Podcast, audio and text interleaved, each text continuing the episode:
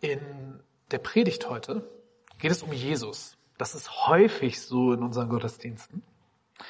Und so auch heute. Und der Text, in dem es um, um, äh, in dem die, um dem die Predigt geht, ihr wisst, was ich meine, ich habe es irgendwie falsch gesagt, aber jedenfalls der Predigtext, äh, steht im Neuen Testament, ähm, im Brief an die Hebräer in Kapitel 5, das sind die Verse 1 bis 9 lese ich vor, da steht bis 10 bis 9 lese ich vor. Äh, und da wird Jesus mit einem Hohepriester verglichen. Und das klingt so.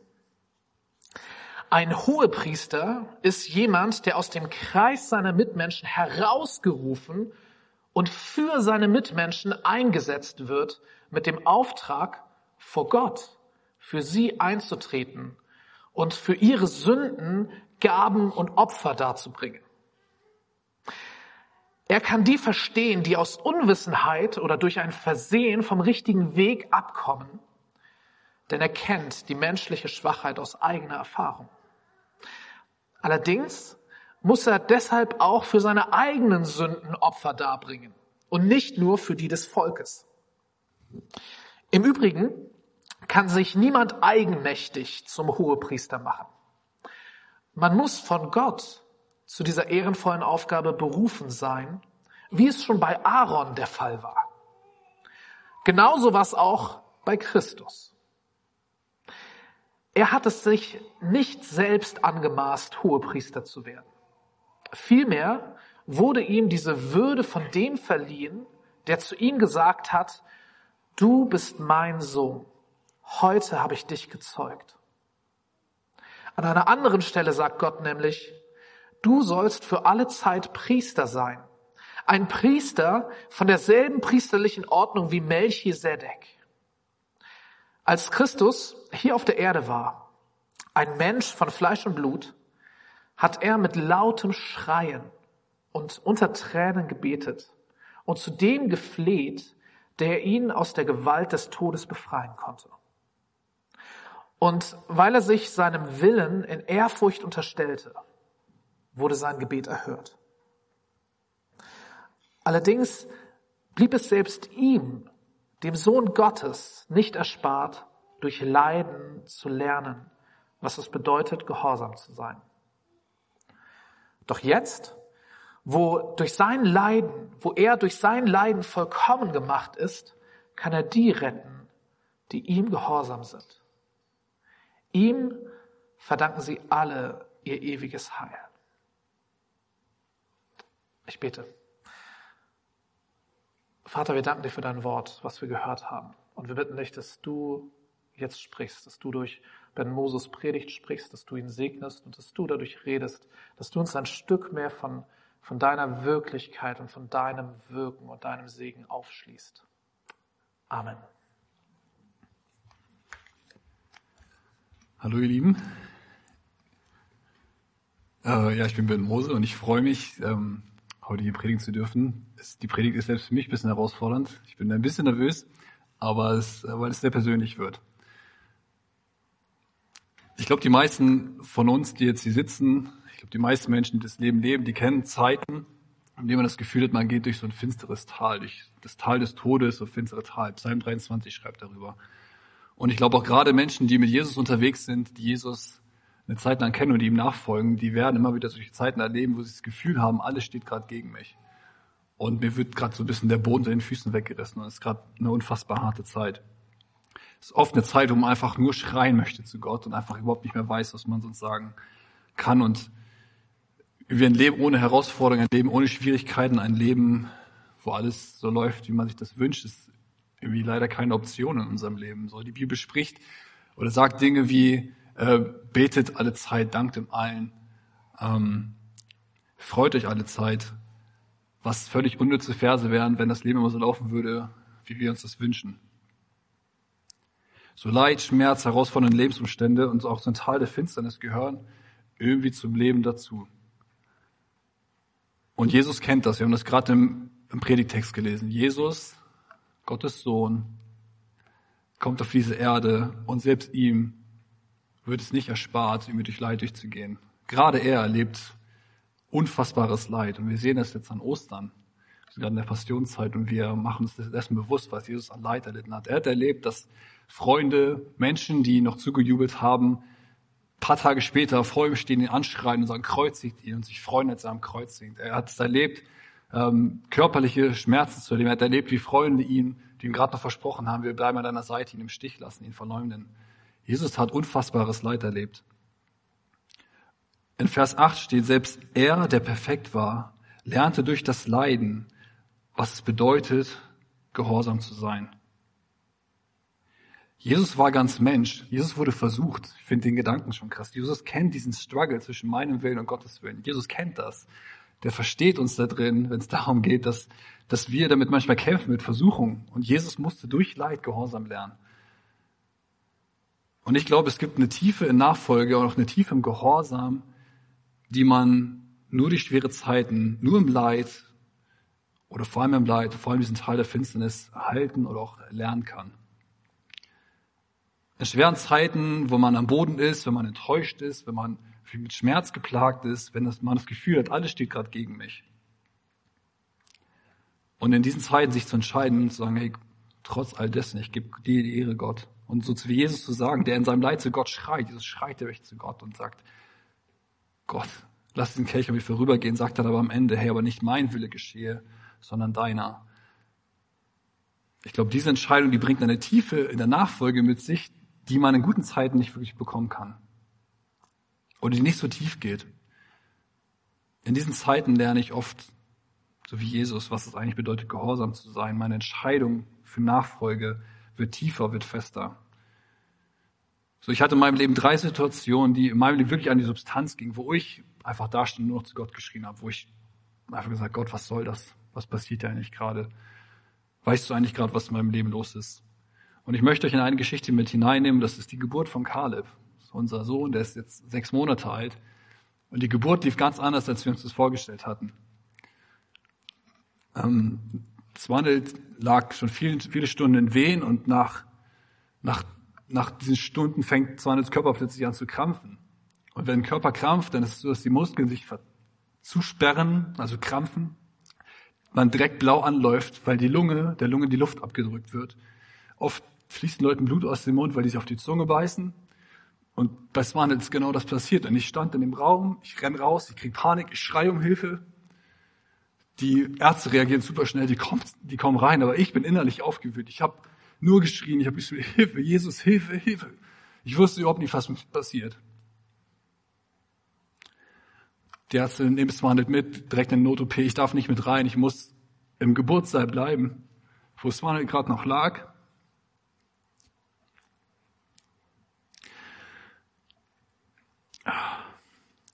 habe in meinem Kopf noch die Bilder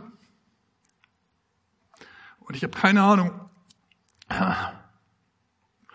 Ich habe keine Ahnung, was passiert. Ich weiß überhaupt nicht. Ich weiß nicht, ob Kaleb das überlebt. Ich weiß nicht, ob Swanet das überlebt. Und mein Innerstes, das schreit. Das ist ein Schrei aus Schmerz, ein Schrei aus Verzweiflung eine Mischung aus Anklage Gott gegenüber. Gott, was soll das? Was passiert hier gerade? Gott, wo bist du? Gleichzeitig ein Flehen. Bitte Gott, nehme nicht meine Familie. Bitte Gott.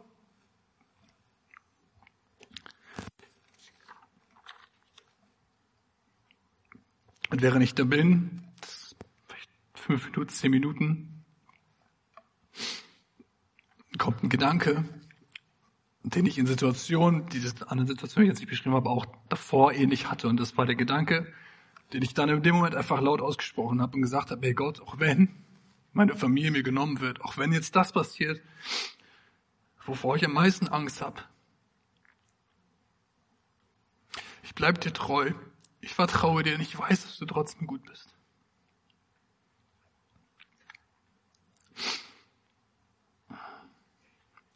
Und ich wusste in dem Moment, das war jetzt keine Floskel, das kam nicht irgendwie im Lobpreis mal über meine Lippen oder irgendwie so in einem Gebet, sondern das ging wirklich tief. Und ich sagte es immer wieder, Jesus, ich bleib dir treu, ich folge dir, auch wenn das passiert, wovor ich gerade Angst habe. Und während ich das immer wieder sagte und aussprach, merkte ich, wie diese Angst, die ich hatte, immer mehr wegging. Und ich Frieden bekam. Und ich irgendwie wusste, ich bin gehalten. Ich wusste, auch wenn das passiert, ich werde gehalten sein. Jesus hält mich.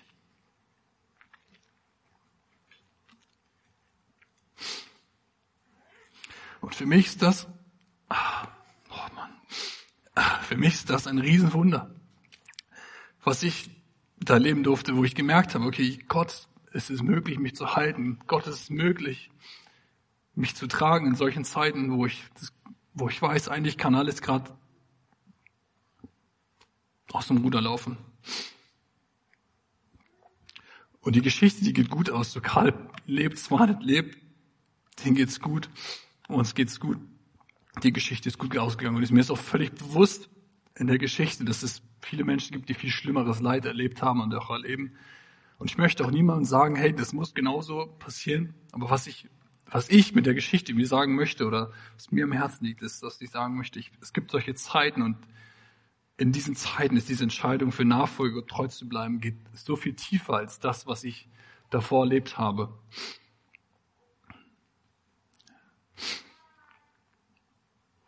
So, und natürlich war das erleichternd, irgendwie dann noch zu erfahren, okay, es war nicht, geht's wieder gut, Kaleb lebt wieder. Trotzdem war die Frage da, Gott, warum das Ganze? Warum mussten wir das erleben? Warum habe ich diese Bilder jetzt in meinem Kopf? Und nach wie vor, keine Ahnung, ich weiß es nicht. Keine Ahnung. Aber was ich weiß, wenn ich an diese Zeit zurückdenke, ist, dass es mein Glauben, mein Vertrauen und meine, meine Treue, meine Entscheidung in Jesus nochmal tiefer hat gehen lassen als das, was es davor war. Und das war im Nachhinein auch ein Punkt, der mir immer wieder bewusst geworden ist, wo ich weiß, aus der Perspektive der Ewigkeit heraus gesehen, ist diese Entscheidung dafür, Jesus, ich bleibe dir treu. Ich mache ganze Sachen mit dir. Es ist das Wertvollste das Beste, was es gibt. Es ist das Wertvollste, das Beste, was es gibt.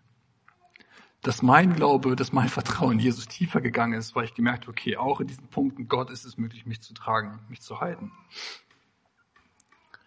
Und in 1. Petrus 1, 6 bis 7 schreibt Petrus, ihr habt also allen Grund, euch zu freuen und zu jubeln. Auch wenn ihr jetzt nach Gottes Plan für eine kurze Zeit Prüfung, oh Hilfe, verschiedenster Art durchmachen müsst und manche Schwere erleidet. Oh ja, danke.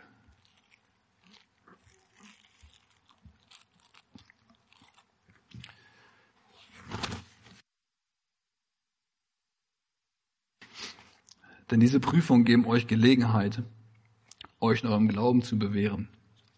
Genauso wie das vergängliche Gold im Feuer des Schmelzofens gereinigt wird, muss auch euer Glaube, der für unvergleichlich viel wertvoller ist, auf seine Echtheit geprüft werden.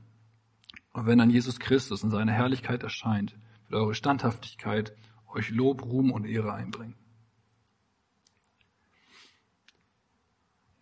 Diese Prüfung, diese Läuterung meines Glaubens die passiert oft in solchen Zeiten, wo es echt an die Substanz geht. Und diese neue, diese tiefe neue Entscheidung, Jesus, ich mache ganze Sachen mit Jesus, ich folge dir nach, wenn das passiert, ist für mich das Wertvollste, was es gibt. Und es steht ja auch in diesem Text noch mit, das ist sowas Wertvolles. Unser Glaube ist was unfassbar Wertvolles. Und wenn das tiefer geht, es gibt denke mir immer manchmal, wenn ich vor Gott stehen werde, was ist das, was ich, was, was ich aus dem Leben noch mitnehmen werde? Und ich glaube, das, was ich mitnehmen werde, ist diese Tiefe, diese Treue, mein Glaube.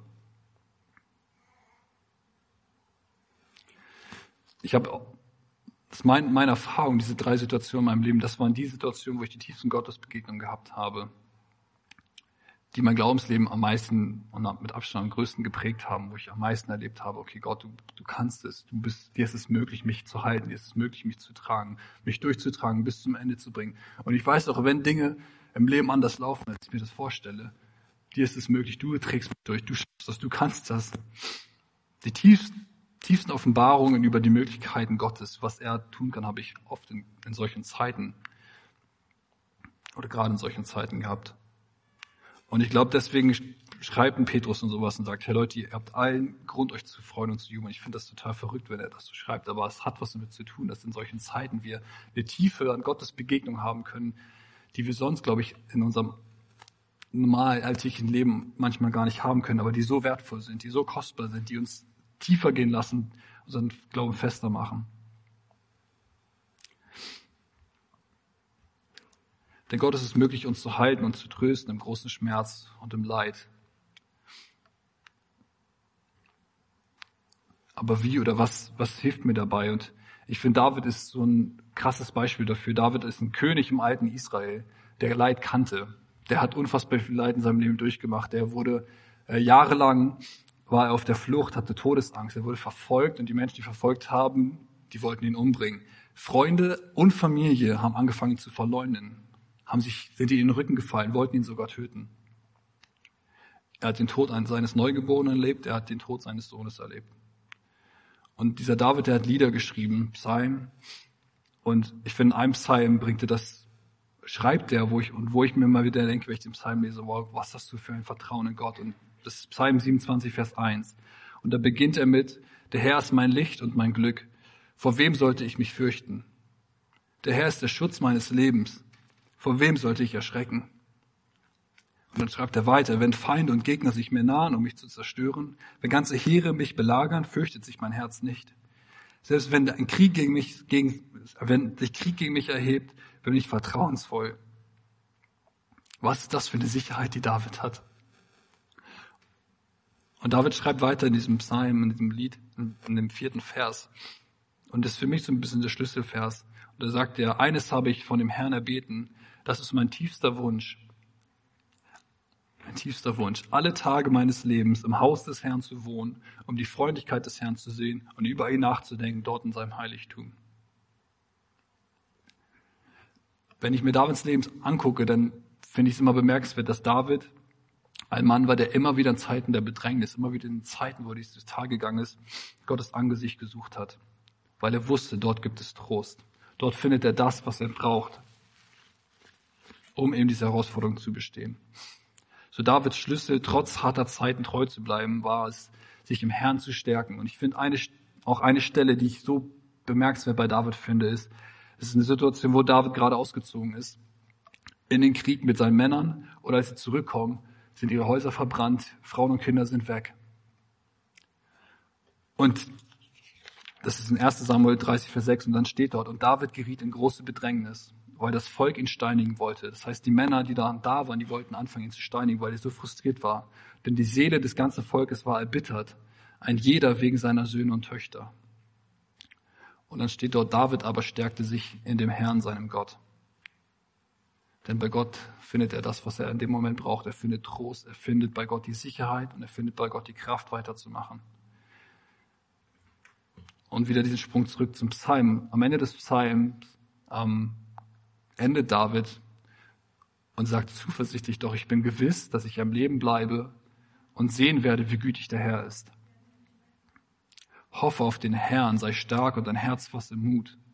Ja, hoffe auf den Herrn.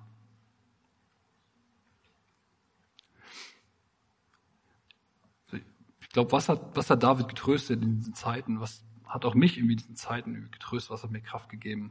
Und ich glaube, es war nicht die Antwort. Ich habe auch noch keine Antwort, aber es waren Begegnungen, es war Zeit vor Jesus, es war Zeit mit Jesus, es war ihn suchen, sein Angesicht immer wieder suchen. Da habe ich Trost gefunden, da hat David Trost gefunden, da hat er seine Stärke herbekommen, weiterzumachen, dran zu bleiben, Gott treu zu bleiben. Und ich finde, das ist ein riesen Zeichen von David, der immer wieder Gottes Angesicht gesucht in diesen Zeiten, der dran geblieben ist.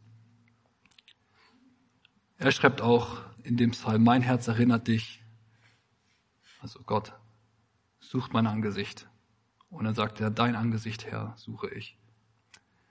Und lass uns das doch mitten die Woche nehmen, dass wir immer wieder, auch gerade in Zeiten der Bedrängnis, oder auch so, wenn in unserem Alltag immer wieder zu Gott kommen, ihn suchen, er ist die Stärke. Er ist das, was wir brauchen. Und Zeiten im Tal der Finsternis haben auch immer wieder eine Chance auf dieses tiefere Gottesvertrauen, haben immer eine Chance daran, tiefer zu wachsen, dass unser Glaube verwurzelter wird, fester wird. unseren Trost, unsere Stärke, um weiterzumachen, finden wir bei Gott. Amen.